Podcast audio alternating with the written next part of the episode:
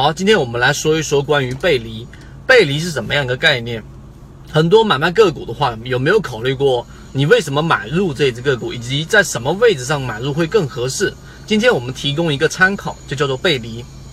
背离呢，首先它所表现出来的就是任何一只个股，或者说我们说任何你看的标的物啊，指数也好，个股也好，行业板块指数也好，当它出现上涨或者下跌的时候，它能够去监测到它的它的资金或者涨速。的这一个指标出现完全不相符的，或者说完全相反的这一种啊信号的时候，这种时候就叫做背离。那这么说起来可能不好理解，帮大家转化成大家能够方便理解的意思，就是当一只个股上涨的很厉害的时候，你发现 MACD，MACD 是十二日均线跟二十六日均线的一个差值的和九日均线的差值。实际上你把这句话理解，你就把 MACD 理解为它波动速率的一个。啊，与九日均线的一个波动速率的一个差值。那么，当个股涨得很厉害的时候，MACD 的柱体很明显的减弱了。那么这个时候就叫做顶背离。那么底背离更加就是完全相反的意思。当个股跌得很厉害的时候呢，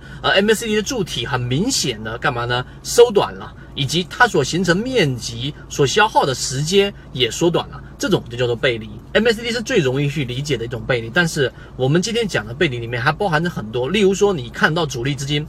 主力追踪，我截这张图出来，大家可以看一看，主力在连续的流进，而个股却一直在下跌，这就是我们在讲的中电广通，所以这种也是属于背离的一种。我再给你提供另外一种建议，就是当个股下跌的时候，主力的高控盘控盘度却在连续的攀升，这是我们讲过的德美化工，这是我们讲过的这个中电广通都符合的个股信号。所以，当你在操作过程当中，或者你的系统当中过多的或者很多的掺入到关于背离的概念的时候，你就会啊在介入的位置上能够找到一个比较适合的一个买点，不会买在特别高的位置，因为资金优先于股价，这一点很重要。因为资金优先于股价，所以当主力要拉升之前，它一定要提前布局，要提前布局，因为主力资金本身就比较大。它就不可能完全不动声色的去进行流入啊！你单纯看成交量一定是看不出来的，因为成交量放大只能说交易活跃，你知道主力在进还在出吗？所以结合刚才我放的这张图，你就能看到为什么中电广通。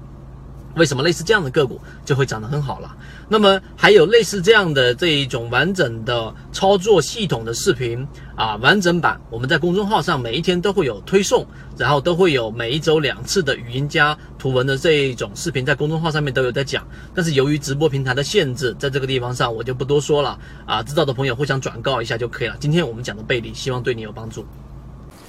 这只是交易系统当中非常细小的一部分。更多完整版的视频和图文教程，可以搜索我的朋友圈 ST 二零三八。